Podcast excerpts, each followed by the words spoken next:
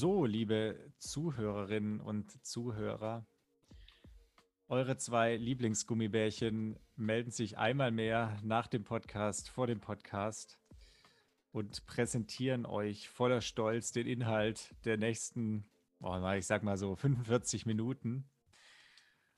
In der heutigen Sendung, die wir eigentlich gar nicht so lang machen wollten, ging es so ein bisschen um James Bond und wie er uns gefallen hat.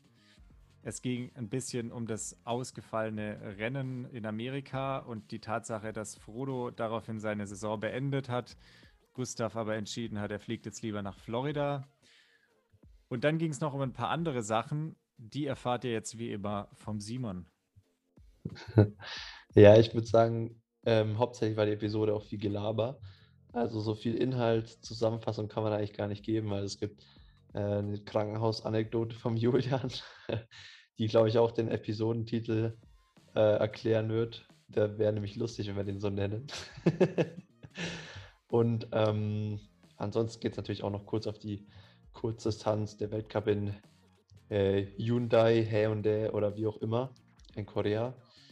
Und ähm, ja, der Rest ja, lässt sich, glaube ich, echt nicht zusammenfassen, sondern hat sich einfach so ergeben. Und ähm, deswegen geht es jetzt auch hier gleich los.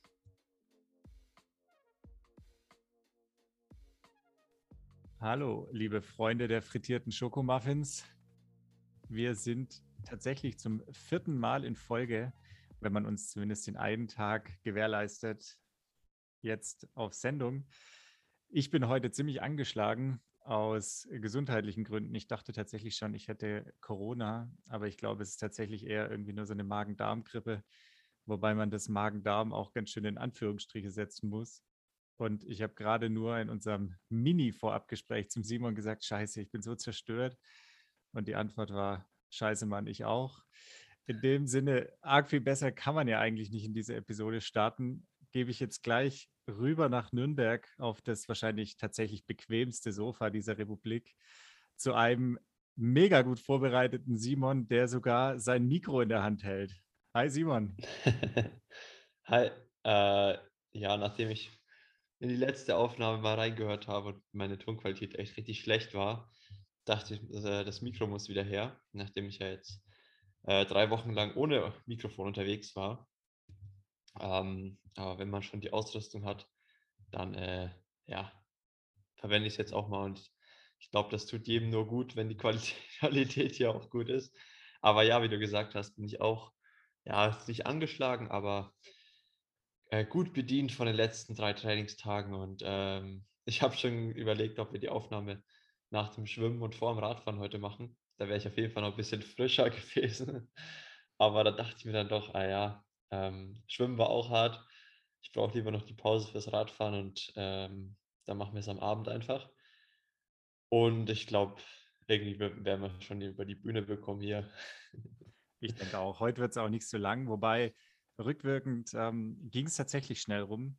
Also du hattest es ja noch im letzten Vorspann der Episode gesagt, dass es sich dann doch nicht ganz so lang angefühlt hat. Und ähm, ich höre, da muss ich jetzt an der Stelle mal gestehen, tatsächlich fast alle Episoden von uns einmal durch. Einfach weil ich auch wissen will, ja, knackt es irgendwo, wie ist die Tonqualität und so weiter. Meistens irgendwie, wenn ich eine Runde joggen bin oder so. Und die Episode war trotz ihrer einer Stunde und ich weiß gar nicht, wo wir rauskamen, 35, 37, 40, irgendwie sowas, ging ja, tatsächlich so. echt schnell rum. Also da nochmal äh, einen großen Shoutout an den Maurice der das wirklich auch ziemlich gut und unterhaltsam gestaltet hat, das Ganze. Ähm, war auf jeden Fall gut. Witzigerweise hat mich da aber schon wieder ein Kommentar erreicht. Äh, Jungs, ihr macht ja schon wieder Mitteldistanz. da, musste ich dann, da musste ich dann ein bisschen schmunzeln, weil wir ja jetzt schon, weiß ich, zweimal gesagt haben, wir machen das nicht mehr. Aber in dem Fall muss man, glaube ich, sagen, war es okay, oder? Wie siehst du das? Ja, gut, was wir machen. Also, ich meine, diesmal war ich ja aktiv dabei und ähm, muss man ja nicht unter den Teppich kehren. also ist ja was, was interessant war, denke ich, für alle. Und ähm, ja, ich habe es ja schon immer so gesagt ähm, und mir auch gedacht, dass ja Mitteldistanz relativ nah an der Kurzdistanz ist. Und ich denke, da sind wir letzte Woche auch äh, in einem Gespräch so drauf gekommen, dass es da viele Ähnlichkeiten gibt. Und von der Renndynamik allein ist natürlich abhängig von den Strecken, aber jetzt vor allem Mallorca war schon sehr Kurzdistanz ähnlich zumindest. Also wer auch immer das äh, kommentiert hat, sollten sich nicht so haben hier an der Stelle. Ich glaube tatsächlich, dass es irgendjemand ist, den du kennst. Ich kann dir nachher mal den Namen sagen. Also ich kannte die Person nicht. Ähm, aber es ist auch nicht so schlimm. Es war, glaube ich, nett gemeint äh, in Anspielung darauf, dass wir jetzt einfach schon mehrfach gesagt haben, wir machen das eigentlich nicht. Wie auch immer, mir ist was anderes aufgefallen. Und zwar war ich vorhin tatsächlich zum ersten Mal seit ein paar Tagen wieder aus dem Haus, weil es mir tatsächlich nicht so gut ging. Und in Nürnberg gibt es ja bestimmt auch überall diese, diese Elektroroller. Ich weiß gar nicht, wie die heißen. Hier heißen die irgendwie Voi und ähm, dann gibt es noch so grüne und was weiß ich. Also Lime gibt es noch bei uns. Genau, hier. Lime und ja. äh, irgendwie so ein dunkelgrün an. Ist auch scheißegal, geht jetzt nicht um die Marke. Und das ist ganz lustig, weil anfangs war das echt so, dass nur diese ganzen coolen Poser damit rumgefahren sind, zumindest hier. Und jetzt haben so die, also no bashing, so die mittelalten Muttis, also so Frauen zwischen 40 und 55 diese Teile für sich entdeckt. Und das ist halt teilweise echt kriminell, weil, also ich bin da, glaube ich, auch jetzt nicht der sicherste Fahrer auf so einem Teil. Aber man muss halt, weil man die nicht hört, echt irgendwie immer mit dem Schlimmsten rechnen. Vor allem, wenn es irgendwo um eine Kurve rumgeht, dann in Gedanken hängt da schon jemand auf mir drauf. Das ist echt krass. Aber bei euch auch, oder? Ja, ich muss sagen, mich nerven die Teile einfach nur mega, weil die Leute, also keine Ahnung, die denken sich halt teilweise, glaube ich, gar nichts. Also ich habe jetzt nichts gegen diese äh, Rollerfahrer, also wer auch immer die benutzt, von mir aus gerne.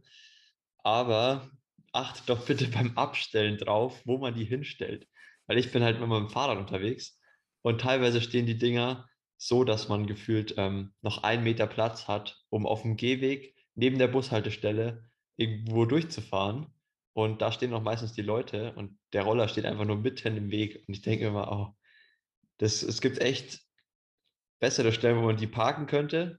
Aber ich glaube, die Leute haben da teilweise gar kein Gefühl drüber oder dafür, ähm, dass andere Leute den Weg halt auch nutzen wollen und nicht nur dieser Roller da stehen kann. Muss man mit den Dingern eigentlich auf dem Gehweg fahren oder muss man auf der Straße fahren? Das weiß ich gar nicht, aber ich glaube eigentlich schon auf der Straße. Ich glaube, du darfst nicht im Gehweg fahren damit. Ich weiß es ehrlich gesagt auch nicht. Also, die fahren ja alle auf dem Gehweg, muss man ehrlicherweise sagen, zumindest hier. Aber das wäre vielleicht auch mal ganz interessant. Und das Geile ist, mich hat tatsächlich fast so eine Frau über den Haufen gefahren, weil man halt, also die hat jetzt nichts falsch gemacht, ne? aber man rechnet nicht damit und man hört die Teile einfach nicht.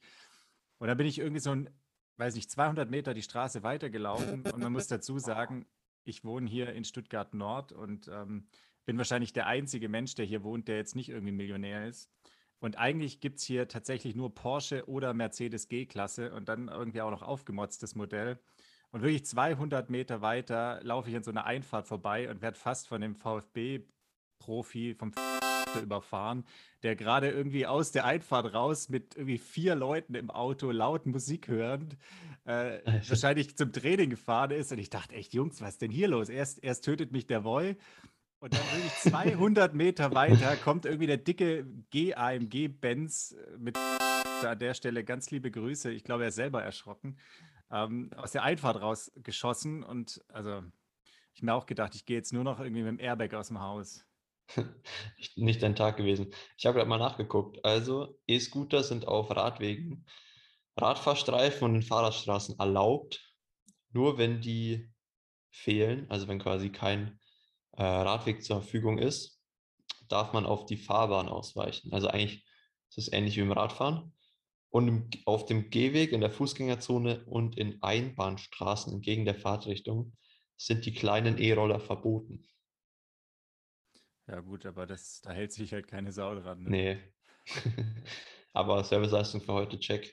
Ähm, also E-Scooter eigentlich wie ein Fahrrad, kann man sagen. Wollen, wollen aber in Deutschland sind ja auch die Radwege so gut ausgebaut, äh, nicht, dass man eigentlich immer auf der Straße fahren kann oder muss. Ja, das ist, das ist das Nächste. Aber äh, bevor wir jetzt wieder in die Politik abschweifen, wollen wir eigentlich, wo wir bei Service-Tipps sind, ähm, wollen wir den Bond spoilern? Du hast ihn ja mittlerweile auch gesehen, ne? Ähm, Ja, gut, was ist, was heißt Spoilern? Also wir können ja. Wollen, wollen wir sagen, dass der nächste Bond 008 heißt oder wollen wir es lassen? ja, komm, reden wir drüber. Wer den noch sehen will und. Jetzt ähm, mal eine Viertelstunde überspringen. Genau, einfach mal zehn Minuten vor. genau, also. Ja, aber wie, wie fandest du ihn? Also generell erstmal? die sind natürlich immer sehr, also man muss ein bisschen differenzieren. Äh, ich fand vom, vom Spektakel und von der Produktion und von der Musik und von den Schauspielern fand ich den überragend. Ja, also da finde ich, kann man, kann man nicht viel gegen sagen. Also der war wahnsinnig aufwendig produziert. Ich meine, die hatten jetzt ja nochmal zwei Jahre mehr Zeit oder anderthalb Jahre. Ähm, ich fand die Filmmusik mega. Ich fand allgemein einfach, also zumindest alle, die irgendwie so eine, eine Hauptrolle hatten oder mal mehr als zwei Minuten im Bild waren, waren top. Also Besetzung super. Aber den Plot fand ich echt scheiße. Also, ich ja. weiß nicht, aber wenn ich in den Bond gehe, dann erwarte ich halt so ein bisschen dieses Unantastbare. Und ja, das ist jetzt der Abgesang von, von Daniel Craig. Und ja, der war sicherlich einer von den beliebteren Bonds. Und ja, vielleicht hätte man dem schon irgendwie auch ein Monument bauen sollen. Vielleicht auch müssen, weiß ich nicht, kann ich nicht bewerten. Aber dass man ihn dann als ersten Bond sterben lässt, einfach nur damit es irgendwas Besonderes ist, ah, weiß ich nicht. Also weiß ich wirklich nicht. Ähm, ich bin sehr unbefriedigt aus diesem Film rausgegangen. Und findest du, das war ein Bond-Film? Weil voll viele haben ja, also ich habe mir vorher keine Kritiken angehört, aber ich habe viele sagen hören, dass es wohl kein Bond eben sein soll. Und deswegen waren die Kritiken so schlecht, weil er kein typischer Bond-Film war. Ja, also er hat natürlich schon, also ich glaube, sie haben versucht, mal ein bisschen auszubrechen. Ne? Man merkt ja ganz, also ich habe ehrlich gesagt jetzt noch nicht so viele Kritiken dazu gelesen, weil ich hatte tatsächlich vorher schon den Fehler gemacht, ähm, bevor ich es gesehen habe, eine Kritik zu lesen und aus dieser Kritik raus war mir klar, quasi schon klar, dass er nachher stirbt. Deshalb war ich, war ich von vornherein schon so ein bisschen genervt und habe dann hinterher keine mehr gelesen. Aber was man, glaube ich, schon gemerkt hat, ist, die haben ja, ich weiß nicht, der wievielte war das jetzt mit Daniel Craig? Der fünfte, oder? Der vierte? Äh, Casino Royale, ein Quantum Trost, Spectre, Skyfall. Ja, also ja. Skyfall, Spectre, ja genau, der fünfte, genau, ja. Also der fünfte. Und man hat ja schon gemerkt, dass er, also sie haben ja seit, seit er quasi mitgemacht hat, haben sie immer wieder kleine Elemente verändert, angefangen von ähm, Martini geschüttelt oder gerührt, sehe ich so aus, als würde mich das interessieren, über, dass er halt irgendwie dem Bond-Girl nachtrauert und dass er quasi jetzt irgendwie ja schon während des Films eine sehr, sehr sterbliche Seite zeigt irgendwie. Also sie haben es natürlich jetzt in dem extrem beschleunigt. Also der hat quasi noch mehr Sprung gemacht in diesem Film als in den letzten vier zusammen, würde ich sagen. Aber die Reise zu so einem sehr, sehr äh, menschlichen und zerbrechlichen Bond, die hat ja schon quasi mit Casino Royale begonnen. Also mit, mit ja. dieser, ich weiß gar nicht, wie nennt man das denn? Also mit diesem Quintett. Es ist ja keine Trilogie, aber es ist ja quasi ein ja. Quintett. Dementsprechend, Eine Pentalogie, Pentolo, Pental, Pentologie. Das, ich habe mir gerade überlegt, ob man Pen, Pentalogie sagt, aber ich nenn, lass uns lieber Quintett nennen, das klingt. Ja. Ähm, ja, und dementsprechend, ich persönlich habe mich sehr an die Born-Filme erinnert gefühlt. Ähm, einfach von der ganzen Aufmachung und das war vielleicht auch nochmal so ein bisschen extremer, einer gegen alle und äh, weiß ich nicht. Ja, also ich, ich äh, kann auch voll bei dir mitgehen eigentlich. Ähm, ich dachte mir so während äh, dem Film, also ich bin halt mega unvoreingenommen reingegangen, hatte jetzt auch nicht die übermäßigen Erwartungen, ähm, aber wurde dann so im Film an sich eigentlich ja voll gut unterhalten. Ähm, und ich habe mit der Michelle angeguckt, wir haben danach, wir sind rausgegangen und haben so gesagt, okay, der Film hat uns gut entertained, aber es war jetzt kein guter Film. Also es war halt so, dass der, der Schurke hat er eigentlich überhaupt keine Bühne bekommen und es wurde überhaupt nicht erklärt, warum der jetzt die äh, Menschheit umbringen will. Also mehr oder weniger war es ja so mit den Nano, mit diesen Nanobots. Ähm, dem wurde eigentlich überhaupt kein Motiv gegeben oder irgendeine, irgendwelche, irgendeine Zeit sich mal so zu erklären oder zu entwickeln, sondern er war halt einfach so der böse Punkt. Und eigentlich ging es ja nur so um den Bond. Also man hat schon so gemerkt, die wollen jetzt irgendwie das zum Abschluss bringen und gleichzeitig ja einen neuen Bond einführen. Weil also ich vermute ja schon schwer, dass es jetzt die dunkelhäutige äh, Agentin werden wird, oder? Also das erste weibliche Bond, darauf hat ja eigentlich alles hinausgeführt. Weiß ich nicht. Also bin ich auch jetzt von meinem Standpunkt aus, fände ich das schade. Ähm, also ich bin, bin da nicht dagegen, das, das ist jetzt das falsche, der falsche Begriff, aber ich finde irgendwie, die Bond-Reihe ist klassisch einfach von, von einem männlichen, sehr stilvollen Agenten geprägt. Und da muss man jetzt nicht unbedingt gendermäßig mitbrechen. Also ich habe überhaupt, also von mir aus kann der Bond auch schwul und schwarz sein oder so, ist mir alles egal, aber ähm, wenn das nachher wirklich so kommt, dass jetzt quasi 008 oder wie, wie man dann auch immer das Ganze nennen will, eine Frau wäre, muss man ja jetzt sehr viel im Konjunktiv bleiben, das fände ich, glaube ich, insgesamt für diese, dieses Traditionsbehaftete, was man da erwartet, schade. Also man kann ja, man kann ja irgendwie eine schwarze Superagentin irgendwo einführen, in welchem ja. Format auch immer. Aber ob das jetzt unbedingt in der Bond-Reihe sein muss, weiß ich nicht. Aber das ist jetzt nur mein persönlicher Geschmack. Ich weiß nicht, ich gucke heute noch, wenn dann irgendwie, manchmal läuft es ja irgendwie um 23 Uhr am Dienstagabend in der ARD oder so mit John Connery, die alten.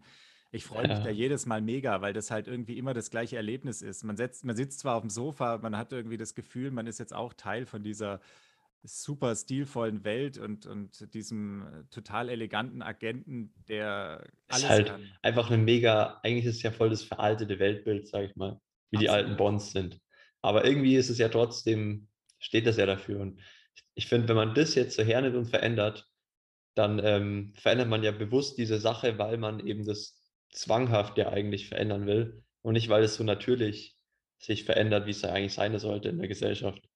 Also ich, ich habe schon so zu Michelle gesagt, wahrscheinlich, äh, weil sie hat gemeint, warum gibt es nicht eigentlich mal ein Bond-Girl, was so alt ist wie der, der Bond halt? Ich meine, jetzt die, äh, wie heißt sie, Madeleine oder so? Ja, ja. Also das Bond-Girl halt. Äh, die ist ja locker halb so alt wie der James Bond. Und das war aber immer so, oder? Dann, ja, genau, war immer so, aber dann ich, hat sie also gemeint, wieso kann dir das Alter da nicht mal passen?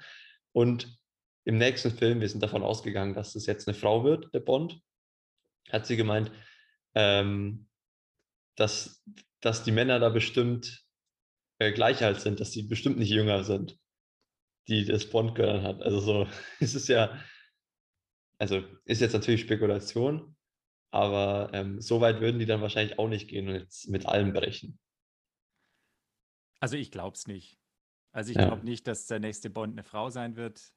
Ähm, es kursieren ja einige Namen, von denen ich, glaube ich, zwei Drittel nicht kenne. Ich bin da ja. aber, glaube ich, in der Filmwelt jetzt auch nicht en vogue, wie man so schön sagt. Und ein Name ist ja Matt Damon. Und ich hatte dann nur noch ähm, eben auch in der, ähm, in der Kritik damals gelesen, dass ähm, ja, also dass, dass die Suche nach dem Neuen wohl auch sehr abhängig ist jetzt von dem Outcome jetzt, weil, ähm, weil das wohl auch weiß nicht, sehr schwierig ist, quasi so eine Charakter wieder extrem umzustellen und das wohl auch deshalb der Bond sterben musste. Also die hätten jetzt ja schlecht irgendwie den Bond total zerbrechlich machen. Also wenn der jetzt, der, beziehungsweise andersrum gesagt, der wurde jetzt ja total zerbrechlich und, und, und verweichlicht und, und, und sehr menschlich dargestellt. Und wenn jetzt halt danach irgendwie so ein Dwayne The Rock-Typ ungefähr kommt und den neuen Bond gibt, dann ist es natürlich total schwierig für den da anzuknüpfen, wenn es nicht irgendeine Form von Abschluss gibt. Ja, ich denke, es wird sowieso ziemlich schwer, weil ich glaube kaum, dass sie die, also früher war es ja auch öfter mal so, dass sie die Figuren dann ausgetauscht haben, so Mallory oder ähm, Moneypenny und so. Und jetzt ist ja schon so, dass eigentlich, denke ich mal, die äh, Nebencharaktere, dass die in den nächsten Filmen weiterspielen werden, weil die wurden ja jetzt eigentlich total eingeführt, so der, der Q, ähm, Moneypenny ja auch wieder. Und die Judy Dench, die früher ja immer M gespielt hat, ist ja auch gestorben in den Filmen quasi. Und ist ja jetzt auch wieder der Mallory, so wie früher. Ja. Ähm, ich glaube kaum, dass die jetzt auch wieder neu besetzt werden. Deswegen ist es, glaube ich, schwer, dass die da mitgenommen, mitgezogen werden, die Charaktere. Aber andererseits der Bond dann wieder neuer wird. Also mal schauen. Warten wir es ab. Aber langer Rede, kurzer Finn, äh, kurzer Finn. Grüße gehen raus an Finn Kliman. Ähm, ich habe tatsächlich vorher noch was über das Klimansland gelesen, deshalb wahrscheinlich Finn, aber scheiß drauf. Ähm, langer Rede, kurzer Sinn. Also, wenn man es bis zehn Punkte vergibt, dann für mich tatsächlich maximal sechs Punkte. Aber also ich bin ein Riesenfan von Christoph Walz und so. Das ist alles, steht völlig außer Frage. Ne? Da geht es jetzt nicht um, um die Effekte, um die Technik, um die Story, um den Plot, sondern einfach das Ende, das gibt bei mir vier Punkte miese. Ja, ich hätte, ich hätte, äh, glaube ich, so sieben Punkte vergeben. Aber gut gemeinte sieben Punkte. Also hatte seine, seine Stärken und auch coole Bond-Szenen, aber so mega vom Hocker hat er mich jetzt auch nicht gerissen. Aber ich fand es so, auch wenn es so ein bisschen kitschiger teilweise sogar war, also sehr emotional und so, ähm, äh, hat es mich, mich doch eigentlich mitgenommen. Also ich dachte mir nicht so von außen betrachtet immer so, wie man es manchmal bei so schlechten Komödien oder so hat. So, oh Gott, äh, das ist ja richtig ätzend. Das hatte ich eigentlich nicht. Ich dachte mir schon, ich habe schon so ein bisschen mitgefiebert, sage ich mal. Von dem her ähm, war es nicht ganz schlecht, aber auch nicht ganz gut. Also irgendwas in der Mitte, Tendenz zu gut. so als letztes Wort dazu. Um jetzt ganz professionell die Kurve zu kriegen, von Bond zu dem, was wir eigentlich noch so besprechen wollen. Adele hat einen neuen Song. Uh, Easy on Me heißt der, habe ich neulich gehört, ist wahnsinnig gut. Also, weiß nicht, ob du das schon gehört hast. Hätte auch locker irgendwie die Titelmelodie von Bond sein können. Ähm, auf jeden Fall sehr empfehlenswert. Und um jetzt wieder die Kurve ganz zurückzukriegen, ich hatte letztes Mal noch eine Geschichte, das ist jetzt leider schon vor zwei Wochen gewesen. Da hatte ich Dienst in der Klinik und ähm, wenn man Dienst hat, dann hat man nicht nur seine eigene Station, sondern man hat vier Stationen, die wild im Haus verteilt sind. Und ich wurde auf eine Station gerufen, weil da ein Mann, der kurz vorher über die Notaufnahme kam, übelst randaliert hat. Und ich bin da reingelaufen und man muss sich vorstellen, auf so einer Station sind, weiß nicht, 25 Zimmer. Und aus einem dieser Zimmer kam ein Megageschrei. Wirklich. Und da war auch schon die Lampe an, da sieht man immer, dass die Pflege drin ist und da war schon klar, okay, was ist los? Und je näher ich gekommen bin, desto mehr habe ich verstanden, was der gesagt hat und da hast du immer nur gehört, halt die Fresse, halt die Fresse. Und ist ja eigentlich was ganz untypisch, so im, im Krankenhaus sowas zu erleben. Ja, ja, ist ja eher so ein Ort, was eher ruhig ist. Total untypisch. Nein, also man muss sagen, es ist leider sehr abhängig äh, von, von welcher Station. Also es gibt schon so die allgemeine innere Medizin ist äh, ein Auffangbecken für sozial schwaches Klientel, leider. Also das ist tatsächlich so, die, wo man nicht weiß, wo man sie hinschieben soll, weil sie sich ausnüchtern müssen oder ähm, weil Hast du schön äh, sanft ausgedrückt. Sozial, ja, sozial schwaches Klientel. Ja, also es ist tatsächlich, äh, man, sagt, man sagt dann teilweise auch ein bisschen gemein, da kommt wieder was vom Bahnhof.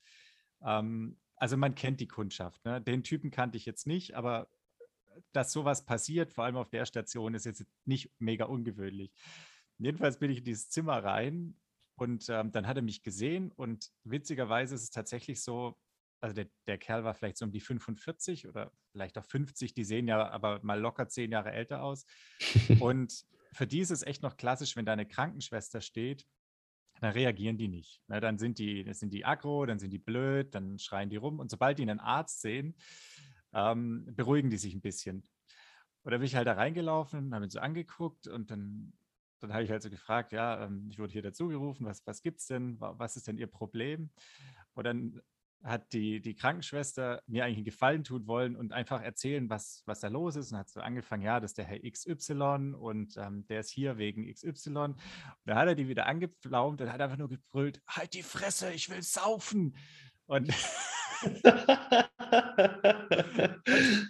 und ich stand da so daneben und ganz offensichtlich wurde der halt mehr oder weniger gegen seinen Willen oder vielleicht noch mit ein bisschen mehr Promille tatsächlich ja. irgendwo in der Innenstadt aufgesammelt von sehr oder von sehr gut meinenden äh, Sanitätern. Die haben ihn dann in die Notaufnahme gebracht und die haben in der Notaufnahme wohl entschieden, dass er halt noch zu betrunken war oder fremdaggressiv oder was weiß ich und eben stationär aufgenommen wurde.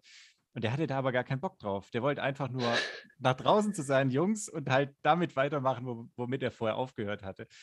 Ja gut, der hat jetzt so aus seiner Sicht, hat er so viel investiert, gut vorgeglüht, war auf einem perfekten Pegel und dann kamt ihr und hat ihm den Abend vermiest. Ja, das, das Geile ist, ich habe dann, also man kann das sehr unbürokratisch lösen. So, so, eine Klinik ist ja kein Gefängnis. Der hat dann einen Wisch unterschrieben und durfte gehen und das war auch alles friedlich und der, also das war wirklich in Ordnung, außer dass er halt rumgeschrien hat. Und ich, als ich mir die Geschichte aufgeschrieben habe, ähm, der Technik sei Dank, habe ich das halt äh, so am Computer eingetragen in, in die Liste von den Dingen, wo ich äh, quasi im Podcast drüber reden will. Und dann hat mir der Computer angezeigt, dass es ein Lied gibt, was genau so heißt. Nämlich Halt die Fresse, ich will saufen. Äh, das äh, habe ich dann natürlich auch direkt angehört. Äh, es gibt es bei Spotify von, von einer wunderbaren Band, die Eudorno heißt. Ähm, ist mein heutiger Tipp für unsere imaginäre Playlist. Und ähm, mit diesem ganz äh, oder mit dieser ganz äh, unprofessionellen Überleitung ähm, von einer Sache, die nicht so richtig funktioniert hat, zumindest für den Typen, äh, jetzt zu einer anderen Sache, die nicht so richtig funktioniert hat, nämlich eigentlich wollten wir am Wochenende Iron Man gucken, beziehungsweise das große Duell zwischen Jan Frodeno und Gustav ja. Iden. Aber war wohl nichts, Simon, ne? Ja, wir müssen jetzt hier noch, noch mal einen Disclaimer machen. Also Wer ähm, keine Langdistanz hören will, ähm, nochmal eine Viertelstunde vorspulen. Der kann nochmal eine Viertelstunde vorspulen. Also, ähm, wer ähm, den Bond noch nicht gesehen hat und keinen Bock auf Langdistanz hat, der kann die Episode eigentlich skippen. Einfach nicht viel los. Also, wir können ja auch kurz über den äh, Weltcup reden. Genau, aber, ja. aber erstmal, ja, genau. Mit der Geschichte kurz an. Erstmal zur Langdistanz, ja. Ähm, bei mir war das so, ich bin, ähm, was habe ich Sonntag gemacht? Genau, ich war laufen in der Früh und am Abend war ich noch schwimmen. Und das Rennen, glaube ich, sollte um 16 Uhr starten, also 16 Uhr deutsche Zeit. Ich glaube, es wäre irgendwie 7 Uhr Ortszeit gewesen oder so. Und dann habe ich kurz vor vier, habe ich halt mal angefangen zu suchen, okay, wo kann ich das eigentlich live gucken? Ähm, weil ja, ich war schon mega gespannt natürlich. Also das will man sich ja nicht entgehen lassen. Auch wenn es natürlich ein Ironman ist und es sowieso lang gedauert hätte, wollte ich einfach so ein bisschen mitverfolgen. Ähm, und dann habe ich aber nichts gefunden, ne? Und war erstmal total sauer auf Ironman, weil die ja das auch oft ja, verkacken, ähm, einen gescheiten Livestream zum Laufen zu bringen. Also da muss man wirklich mal äh, die Kurzdistanz auch loben. Das wollte ich letzte Woche eigentlich auch noch ansprechen, habe ich dann aber vergessen. Ähm, dass so die Übertragung Livestream, Live-Ticker, sowas ist ja alles sowas von viel besser bei der Kurzdistanz. Also äh, das Rennen in Mallorca war anscheinend auch katastrophal zum Verfolgen. Ähm, aber auf jeden Fall dachte ich zuerst, da hat Ironman wieder Mist gebaut, bis ich dann ähm, auf Instagram äh, über Floros Story gestolpert bin, wo er erstmal richtig laut Fuck gerufen hat. Als ähm, eben veröffentlicht oder announced wurde, dass ähm, das Rennen abgesagt wird. Aber ich denke, äh, so wie es auch nach außen kommuniziert wurde, war da jeder ziemlich froh drüber und es war, glaube ich, absolut die richtige Entscheidung. Ähm, da lagen Bäume auf der Straße, das war ein, ja, es war ein Hurricane, oder? Also es war einfach Regen, Sturm und ähm, auf jeden Fall die richtige und sichere Entscheidung, das abzusagen. Na, für alle, die jetzt nicht wissen, wovon der Simon redet, das war echt ganz witzig. Also die Insta-Story vom, vom Frodeno war, als hätte jemand die Dusche aufgemacht, stand er da in seinem schwarzen Regenmantel und meinte nur so, ja, also das äh, Swift äh, Tree Battle Royale oder wie es hieß, da im Allgäu mit Lionel Sanders, das äh, war Kindergarten gegen das, was hier gerade passiert ist. Und ähm, ja. Er hat, er hat ja noch irgendwie gemeint, ja, äh, er geht davon aus, dass jetzt die, die, die Coffee Bars, dass die alle total crowded sein werden, weil, weil man da sich jetzt treffen wird und irgendwie noch ein, ein, äh, einen Kaffee zusammen trinken wird. Und dann hat er nur noch so ein Shoutout an Lionel Sanders. Er erwartet ihn auf Swift. Das fand ich auch ganz witzig. ja, ja.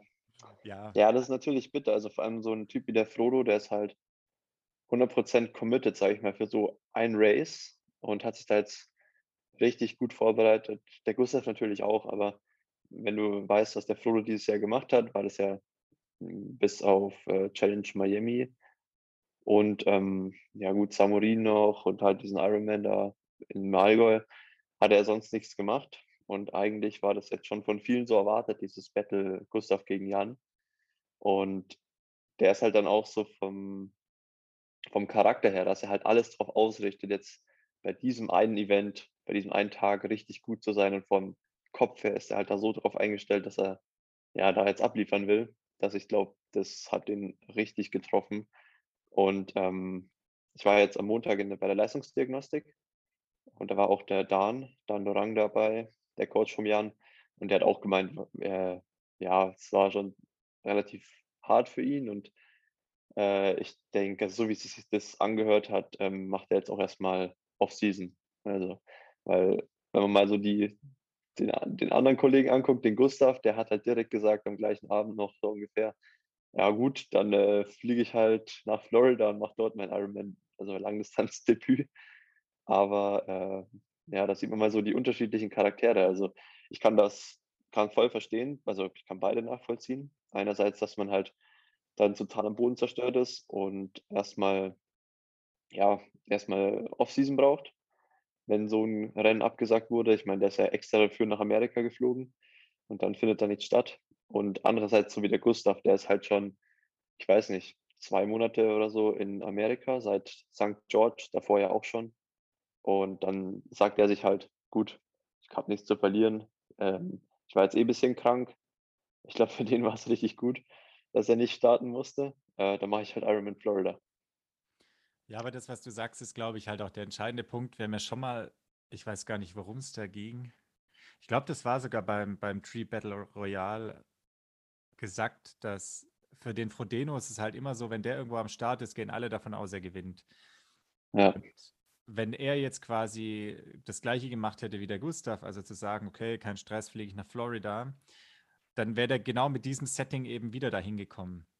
Also der, der Frodo, der macht ja nicht nur den Wettkampf, sondern der macht auch noch quasi den Wettkampf gegen alle, beziehungsweise für alle, das kann man jetzt sehen, wie man möchte, die davon ausgehen, dass er gewinnt. Weil der Gustav, der hat ja wirklich nichts zu verlieren. Ne? Der hat jetzt zum einen in Anführungsstrichen die Ausrede zu sagen, hey, passt mal auf, ich war jetzt gerade krank, ich bin eh nicht so gut drauf. Dann kann er immer sagen, okay, das ist die allererste Langdistanz. Ne? Also der kommt halt auch mit seinem Päckchen, dass er der Weltmeister ist auf der, auf der Mitteldistanz. Das trägt er halt ab mit sich rum. Aber der Frodo, der hat halt das Päckchen, ich weiß nicht, wann hat der zum letzten Mal eine Langdistanz nicht gewonnen, an der er teilgenommen hat. Also ja, das ist schon eine Weile. Frodo ist, er trägt kein Päckchen, der trägt äh, einen Rucksack voller Steine. Also das ist schon, das ist schon nicht einfach, auch eher er zu sein und da am Start zu stehen mit den Erwartungen. Also ja. muss man, dem muss man natürlich auch erstmal gerecht werden. Aber ich glaube, er hat seit 2016, 2015 eigentlich so richtig kein Rennen mehr verloren, in Anführungszeichen. Also klar hat er mal seinen, äh, seinen Walk in Hawaii gemacht, wo er so Rückenprobleme hatte. Aber ich glaube, dass er das letzte Mal ein Rennen verloren hat auf der Mittel- oder Langdistanz. Ich glaube, das war irgendwie äh, Lanzarote oder so, Mitteldistanz. Also ist schon lange her. Naja, ist eine Weile her. Nee, dementsprechend muss man da, muss man da äh, ihn auch mal ein bisschen in Watte packen, wo er sonst ja. über den Rucksack trägt. genau. Einem Erge äh, Ergebnis, Ereignis, was nicht stattgefunden hat, zu einem anderen, nämlich zu dem schon angesprochenen WTC-Rennen von dir in und ich habe mich jetzt gefragt, ob man so ausspricht, Hyundai. Kann das sein? Also kann das sein, dass die Marke Hyundai vielleicht daherkommt und nur damit alle Leute besser checken, hat man es anders geschrieben? Boah, keine Ahnung. Also ich glaube, ähm, also ich habe schon mit vielen Leuten noch drüber gequatscht, auch international, ähm, weil wo ich in Girona war, da waren ja sowieso viele Triathleten vor Ort und äh, die haben mich auch öfter mal gefragt, ob ich da am Start bin oder ja. Auf jeden Fall haben wir dann mal Hey und Day gesagt. auch in, also ich, auch ich weiß nicht, wie man es ausspricht. Aber für alle, aber die es nicht lesen können, man, man schreibt ja, genau. H-A-E-U-N-D-A-E. Und meine erste Verbindung war halt, okay, das ist wahrscheinlich Hyundai.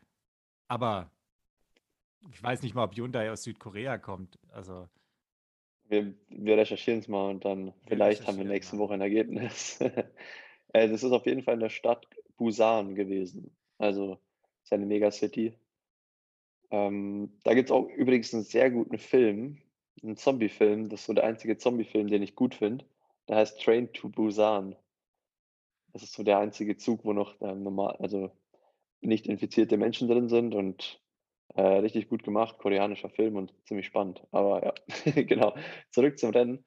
Äh, gewonnen hat der Anthony Pujat. Also es war ein Sprint-Weltcup. Ähm, ja, ist jetzt, ja, ich will jetzt nicht sagen, es äh, war, ich will es jetzt nicht abwerten. Ähm, es war natürlich jetzt auch nicht mehr top besetzt, weil viele Leute halt, ja, denke ich mal, nicht so Bock hatten, dahin zu fliegen, weil es einfach echt weit ist und mit viel Aufwand verbunden war. Also ich habe mich auch dagegen entschieden. Ähm, es gibt jetzt dieses Wochenende auch noch einen Weltcup in Korea. Aber ja, mir war das dann irgendwie einfach diese Reise dorthin nicht wert. Also ich meine, das sind ja, ja trotzdem 25-Stunden-Flug und da muss man sich halt auch immer fragen, okay, ähm, ist es jetzt ja von Bedeutung für mich, dass ich dort gut bin nochmal oder gibt es einfachere Möglichkeiten, noch 'n Triathlon zu machen? Und ich habe mich dann eben für, äh, Portugal entschieden, also Catera, ähm, dem Europacup dort und jetzt nicht diese beiden Weltcups.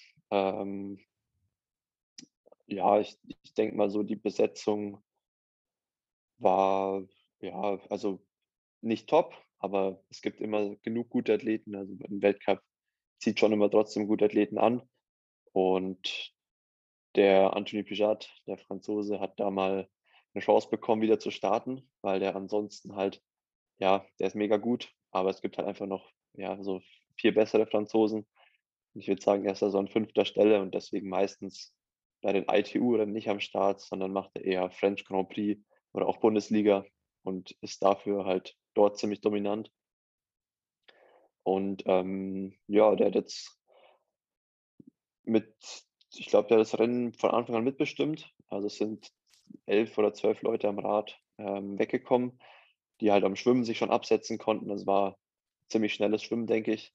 Also, die Leute, die da vorne in der Gruppe saßen, die können alle schwimmen. Also, da hat's keinen jetzt irgendwie so mitgespült, der 'n bisschen Glück hatte, sondern das waren alles richtig schnelle Schwimmer und die haben auch gut Stelle zusammengearbeitet am Rad. an der Stelle muss ich Ja. gleich mal reingrätschen. Also, ich muss dazu sagen, Simon hat's ja grad schon 'n bisschen erwähnt, von den ersten 10 Männern kenne ich, aber das ist natürlich alles auch noch 'n bisschen mit Vorbehalt, ne? Ich kannte den Anthony Pujat. Das das war der Einzige. Die anderen 9 Namen, die hatte ich gefühlt noch nie gelesen. Und deshalb habe ich mir das Ganze dieses Mal 'n bisschen anders angeguckt. Ich habe mir einfach so die Zeiten angeguckt, die Splits, okay, wer war wo wie gut. Und mir ist jetzt einfach in Bezug aufs Schwimmen ist mir einer aufgefallen, nämlich der Alessio Crociani, glaube ich, Italiener. Ja.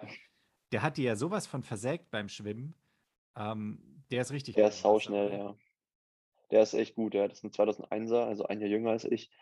Und der also, ich war, glaube ich, dieses Jahr 2, dreimal mit ihm an der Startlinie und der kam immer als Erster aus'm Wasser, ähm, und auch teilweise mit 'ner Lücke. Also, der ist wirklich richtig gut und hat sogar in Kitzbühel bei der Europameisterschaft auf 500 Meter, das war ja der Supersprint, hat er auch 'ne Lücke gerissen im im Finale dann zum Elitefeld. Ähm, und ja, also, das ist wirklich so 'n so 'n Typ, der kann, egal ob's jetzt 'n Pontonstart ist im See oder im Meer, der kommt eigentlich immer als Erster aus'm Wasser. Und, äh, kann da das Rennen schon 'n bisschen mitg gestalten und bestimmen, weil dadurch halt einfach im Schwimmen schon 'ne Lücke aufgeht. Und dieses Mal haben's halt dann noch so, ja, 9 bis 10 Leute geschafft, im in Schlagdistanz zu ihm aus'm Wasser zu steigen. Und dadurch wird halt das das äh, der Beginn vom Radfahren auch erst mal enorm schnell, weil er alleine natürlich nicht wegkommt. Äh, also, dafür ist die Leistungsdichte einfach zu hoch und er ist jetzt auch kein also, er ist nicht bekannt dafür, dass er der Mega-Radfahrer ist, der alleine dann wegfahren kann. Aber natürlich die guten, also und auch sehr guten Schwimmer versuchen dann natürlich erst mal direkt die Lücke zu ihm zu schließen und irgendwo reißt's halt dann immer Und wenn jetzt jemand richtig schnell ist im Schwimmen dabei ist, dann ist halt die Wahrscheinlichkeit einfach höher, dass es weiter vorne reißt und dass dann eine Gruppe geht. Und äh, ja, genauso war es. Der Anthony Pujard ist dann am schnellsten noch gelaufen, also auch äh, richtig gut, glaube ich, um die 15 Minuten Mhm, auf die 5 15. Kilometer. Und äh, dahinter, glaube ich, so der erste, der aus der zweiten Radgruppe war, war der äh, Felix Duchamp, der ja eigentlich auch ein Franzose ist, aber jetzt für Rumänien startet. Äh, ich glaube, der ist auf Platz 9 oder so gelandet, oder 8, 8, Acht, acht ist er geworden. 8, ja, genau. Also äh, die Jungs vorne haben schon gut zusammengearbeitet und sich einen Abstand rausgefahren. Und ähm, genau, bei den, bei den Frauen äh, hat die Beth Potter gewonnen. Auch Die kennt man ja wissen. schon. Ähm, richtig gute Läuferin, die aber auch in anderen Disziplinen langsam ähm, ja auch zur Weltspitze gehört. Äh, vor der Kate Woth, glaube ich. Die ist noch relativ jung, aber auch eine Britin. Ja. Und äh, dritter Platz, musst du mir jetzt gerade sagen, wer Ah, das wurde. Zanet Bragmeier, eine Ungarin. Ah ja, genau.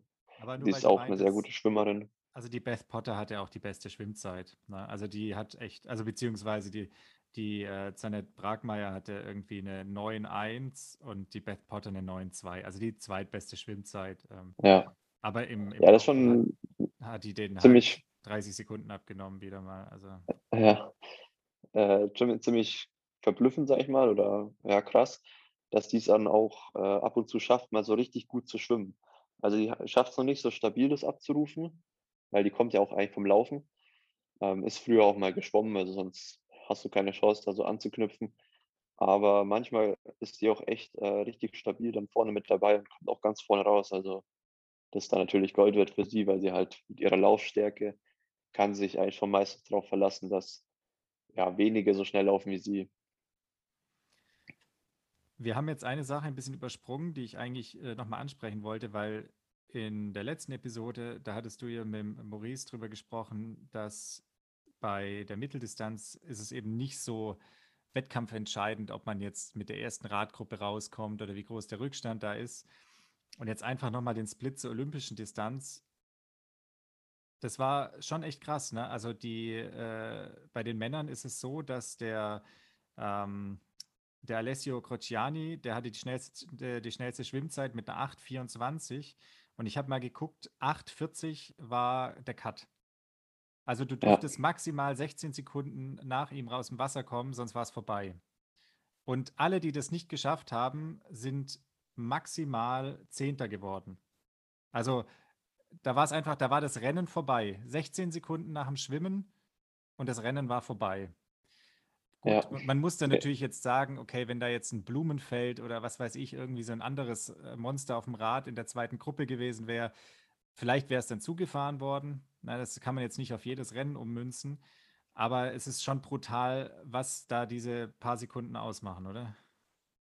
ja, auf jeden Fall. Und äh, teilweise ist es halt noch knapper. Also 16 Sekunden ähm, ist, also so 15 Sekunden ist eigentlich meistens der Cut, sage ich mal. Und dieses Jahr war es bei mir zum Beispiel oft so, dass ich bei 20 Sekunden war. Und genau diese fünf Sekunden, ne, äh, haben mir eigentlich immer gefehlt, dass ich dann in die erste Gruppe gekommen bin. Also jetzt, ob es Barcelona gewesen ist oder ja, äh, die Weltmeisterschaften in Edmonton, da war ich eigentlich immer fünf Sekunden ungefähr hinter dem letzten, der die erste Gruppe erwischt hat aus dem Wasser. Und also das ärgert dich natürlich enorm auf dem Rad dann, weil du einfach merkst, man investiert so viel, aber auf diesen, also auf flachen, schnellen Kursen ist es noch viel undankbarer, weil du einfach nicht vorkommst. Also du erzielst einfach mit einer deutlich höheren Anstrengung als die Athleten vorne eigentlich kaum eine höhere Geschwindigkeit. Und wenn die sich halt direkt einig sind, dann fahren, dann saugt die letzten Athleten in diesem 15-Sekunden-Fenster an die ersten ran und dann geht halt einfach eine Lücke zu dir auf, wenn da kein Athlet dazwischen ist. Und ähm, ja, das ist auf jeden Fall ein mega Unterschied zwischen, zur Mitteldistanz. Wobei man da natürlich auch wieder sagen muss, ähm, das haben wir letzte Woche auch schon gesagt, wenn da halt vier, fünf Jungs vorne aus dem Wasser kommen, die halt auch richtig gut Rad fahren, dann bringt dir das schon was, weil dann musst du halt hinten auch erstmal deutlich mehr investieren, um wieder vorzukommen. Und wenn du dann mal eine Minute im Schwimmen schon hast, ähm, kannst du dir da schon viel Kraft sparen, was halt dann vielleicht am Rad nicht so rumkommt, aber ich glaube spätestens dann im Laufen, im Halbmarathon, ist es dann schon entscheidend. Und ja, also man sieht ja auch, dass äh, deswegen wäre auch mal richtig spannend, dieses Duell zwischen Gustav und Frodo zu sehen, weil halt der Jan einfach auf eigentlich in allen drei Disziplinen ähm, ja vielleicht nicht der Beste ist, aber in der Komplexleistung einfach in jeder Disziplin sehr gut ist und Kontakt zur Spitze hat und nie so mehr investieren muss als irgendjemand anders. Also nie über sein, also er muss nie so richtig drüber gehen, sage ich mal, um irgendeine Lücke zu schließen. Also er ist nie unter Zugzwang, sondern hat, kann eigentlich immer das Rennen kontrollieren. Und der Gustav hätte in, ja, in Kalifornien auch bestimmt erstmal eine Lücke schließen müssen auf dem Rad. Und äh, deswegen ist der Frodo halt auch einfach so gut, weil ich meine, der Gustav ist zwar aktuell der, ja, der Weltmeister auf der Mitteldistanz, auf der Mitteldistanz hat halt einfach keiner so eine gute Komplexleistung äh, gehabt, wie, wie der Frodo hätte. Also ich kann man jetzt natürlich auch nicht sagen, vielleicht hätte er, der Gustav den Jan dort auch geschlagen, aber der Jan hat immer den Vorteil, dass er halt am, im Wasser einfach diese, ja, diesen Vorsprung hat, den er auf so einem guten Radfahrer wie der, oder Läufer wie der Gustav einfach erstmal hat. Und da muss er nichts zufahren und nicht, nicht mehr investieren und diesen Puffer, glaube ich, den kann er immer ausspielen. Und deswegen gibt es da gerade auch einfach wenige Athleten, die halt ihn schlagen, überhaupt schlagen können, weil auch so ein, ich meine, auch wenn man von Lionel Sanders redet, der hat auch erstmal diesen Rückstand im Schwimmen, was einfach enorm schwer ist, dann aufzuholen. Ja, ja und was, bevor wir gleich noch einen, einen Satz abschließen zu Hyundai oder Hyundai oder wie auch immer sagen, was man beim Frodeno natürlich auch sieht, finde ich, einfach nur, wenn man ihm zuschaut, der ist wahnsinnig ergonomisch in seinen Bewegungen. Also der ja. schwimmt wahnsinnig rund, der sitzt total rund auf dem Fahrrad, der läuft wahnsinnig rund und man kann, also wenn man den so einfach als Bewegungsstudie, ist jetzt egal, neben einen Lionel Sanders oder neben einen Christian Blumenfeld oder so setzen würde, da fällt erstmal auf, wie unrund das bei den anderen eigentlich ist. Und unrund ist immer, da verlierst du bei jedem Schritt, bei jeder Bewegung wahnsinnig viel Energie, weil der Körper ähm, der, der möchte eine trotz, äh, der trotzdem eine runde Bewegung schaffen. Ne? Aber wenn du dich unrund bewegst, dann kannst du quasi nur mit mehr Aufwand wieder eine runde Bewegung schaffen.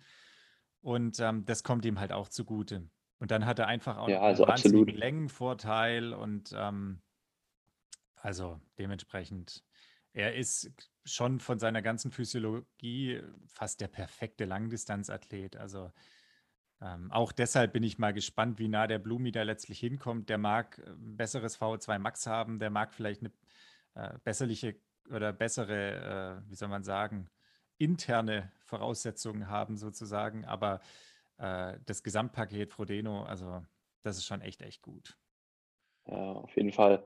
Ja, letztendlich geht es auf der Langdistanz ja eigentlich auch nur um Ökonomie. Und auch, ich finde, wenn du den Gustav anguckst, der hat auch eine brutale Ökonomie beim Laufen. Also es sieht einfach mega gut aus, der, der rollt so dahin. Ähm, aber wie gesagt, der hat eben diesen Nachteil im Schwimmen. Und ähm, da wäre ich halt einfach mal gespannt. Ja, vielleicht sehen wir es nächstes Jahr im Frühjahr beim Ironman in St. George, der jetzt äh, die Weltmeisterschaft dann hat. Also wurde ja verschoben von Hawaii nach St. George, George auch auf der Langdistanz. Und da wäre ich dann schon mal gespannt, ähm, wie da so das Duell Frodo, Gustav, Blugi, Sanders so ausgehen wird. Ja. Aber das ist, das ist auch schwierig. Da gibt es solche und solche Meinungen jetzt einfach noch äh, in Bezug auf den Vergleich zwischen Gustav und Jan. Aber ich bin ganz klar der Meinung, für jeden Schritt, den der Jan macht, muss der Gustav zwei machen. Und einfach diese höhere Frequenz ist schon belastender.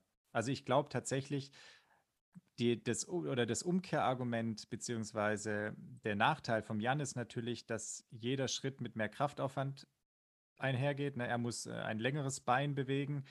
Er muss äh, seinen schwereren und längeren Körper mit den längeren Beinen abstoßen und so weiter und so fort. Also kannst du ja auch als Gegenargument bringen, okay, der Gustav, der macht vielleicht zwei Schritte für einen vom Jan, also jetzt übertrieben, wahrscheinlich sind es 1,2 Schritte oder sowas. Ja. Ähm, aber hat halt eine höhere Frequenz und muss dafür aber bei jedem Schritt weniger Kraft aufwenden.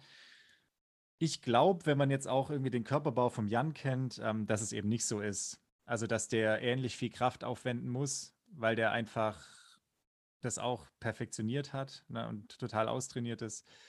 Ähm, also wird der Kraftaufwand fast annähernd gleich sein. Und dann ist eben die Frequenz doch wieder entscheidend, die man bringen muss, einfach für die gleiche Geschwindigkeit. Ähm, und das ist auch was, was dem, dem Jan auf jeden Fall in die Karten spielen wird. Also das würde ich gerne auch mal testen, was das in Zahlen ist.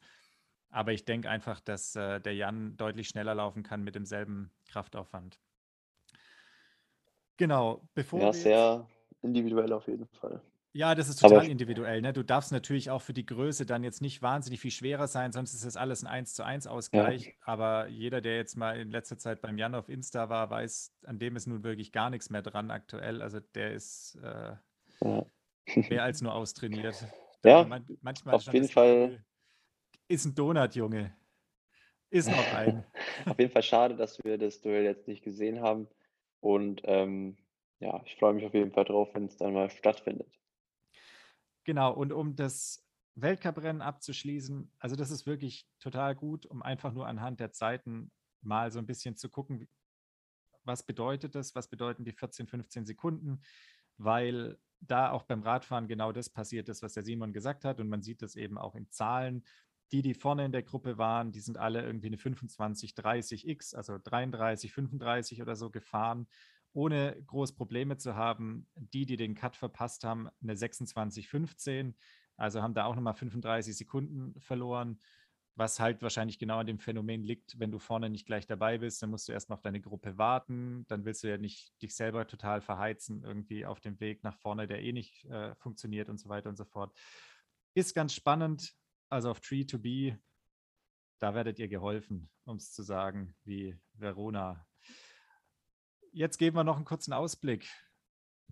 Wie geht es bei dir diese Woche weiter?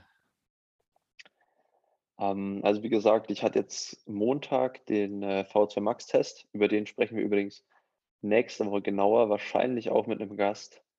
Ähm, dazu aber dann nächste Woche mehr. Ähm, der ist nämlich noch nicht ganz ausgewertet. Gestern hatte ich noch ein gutes Laufset. Ähm, dreimal drei Kilometer äh, ja, ungefähr knapp unterhalb der Schwelle bis Schwellenleistung, also so Pace 3,30 bis 3,15. Ähm, heute bin ich nochmal ein hartes Set geschwommen und auch am Rad äh, fünf mal zehn Minuten gefahren.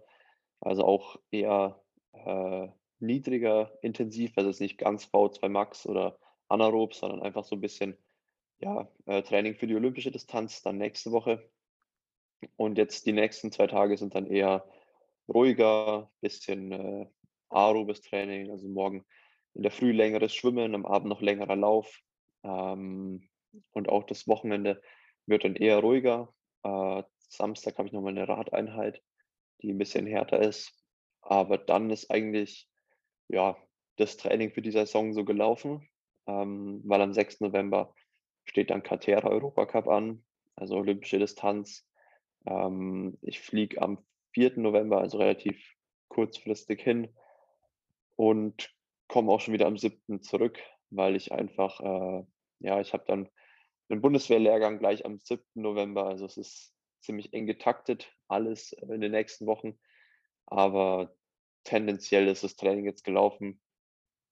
Und ähm, den Test, den ich am Montag gemacht habe, der war jetzt einfach, um einzuschätzen, wie hat das Training angeschlagen über den Sommer und äh, was muss ich trainieren im Winter, um da einfach nochmal ja, äh, weiterzukommen.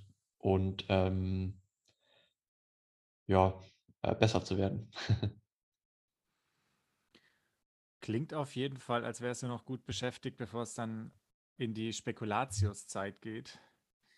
Und vor allem in Nürnberg in die besonders süße Jahreszeit wenn man, wenn man sagt, dass die Kölner eine fünfte Jahreszeit äh, zur, zur Faschingszeit haben, dann, dann hat man ja in Nürnberg eine fünfte Jahreszeit, wenn es Lebkuchen gibt. Vor allem, das ja. kann man an der Stelle schon mal sagen, Lebkuchen Schmidt, liebe Grüße gehen raus. Vielleicht, vielleicht werden wir da ja mal noch gesponsert über irgendwelche Umwege, die machen meiner Meinung nach, also den besten kann man wahrscheinlich nicht sagen, aber einen sehr, sehr guten Lebkuchen. Ja. Ein Weltklasse-Lebkuchen. Ein Weltklasse-Lebkuchen. Das ist hiermit die Initiativbewerbung unserer Seite. Ja. Ähm, Wir schicken, wir schicken, wir genau. schicken die Episode mal raus und äh, ja. wenn es euch gefallen hat, Lebkuchen Schmidt, äh, dann gibt es auch bald noch eine Adresse. Ja, ich würde auch eigentlich ganz gern noch ein Update geben zum, zum veganen Eis und an der Stelle irgendwie sagen, dass es eine Konkurrenz zum Magnum gibt, aber es gibt keine. Also bisher habe ich es noch nicht gefunden. ja. Der Magnum ist nach wie vor der Platzhirsch und ich weiß nicht, ich, hat, hatte ich schon erwähnt, doch das habe ich erzählt mit der veganen quadratischen. Die ist auf jeden Fall auch sehr zu empfehlen. Da habe ich mir neulich noch mal eine Tafel geholt. Naja, be bevor es jetzt so dunkel wird, dass ich auch die andere Gesichtshälfte vom Simon, man muss sich das so vorstellen, ähm, wir sehen uns ja hier, während wir aufzeichnen und ich sehe tatsächlich nur noch seine rechte Gesichtshälfte. Die linke ist einfach verschwunden. Ähm, er, sieht ein bisschen aus, er sieht ein bisschen aus wie Two-Face, genau. Äh, bevor ich jetzt die, die, äh, die letzte äh, verbleibende Hälfte auch noch verliere, äh, gebe ich, gebe ich wie Bela Reti ab aus meinem Kommentatorenstuhl hier aus Stuttgart, äh, aus dem Viertel, wo wahlweise Elektroscooter oder Mercedes G-Klassen äh, Fußgänger umfahren, ähm, ab und äh, gebe für die wie immer famosen letzten Worte ab nach Nürnberg. Ciao, bis nächste Woche und ähm, dann vielleicht schon mit Lebkuchen. ja, hoffentlich. Ich finde, wir haben ja hier schon einen ganz smoothen Weg eigentlich aus der Episode rausgefunden, um das Ganze abzurunden. Irgendwie springt mein Mikrofon noch die ganze Zeit hin und her zwischen AirPods und meinem Standmikro. Äh, Das ist jetzt hier in den letzten fünf Minuten im Sekundentakt gewechselt. Ich hoffe, äh, man hört es dann nicht allzu sehr. Aber ansonsten, ähm, glaube ich, wird die nächste Episode wieder ziemlich spannend, weil ja, gebe ich da nicht mal einen Einblick, so genau die Zahlen und Daten und auch den, die, ja, die Art von Test, die wir da am Montag gemacht haben. Und ich bin auch selber schon gespannt, äh, wie mein Training sich dann dahingehend verändern wird, weil ich glaube, wie so die Resultate waren, wird sich das auf jeden Fall verändern, ähm, weil ich da einfach in manchen Bereichen schon ziemlich gut trainiert bin und aber so in andere Bereiche eben auch noch viel Luft nach oben ist und da muss ich einfach noch mehr investieren. Von dem her äh, könnt ihr euch auch auf die nächste Episode freuen und bis dahin, ähm, ja, genießt nochmal den Herbst, die schöne Zeit draußen, wo es noch nicht ganz so früh dunkel wird und ähm, ja, bleibt gesund. Die Grippezeit ist wieder da und auch die Corona-Zahlen steigen wieder, aber ja, sollte alles gut gehen und wir hören uns nächste Woche. Ciao.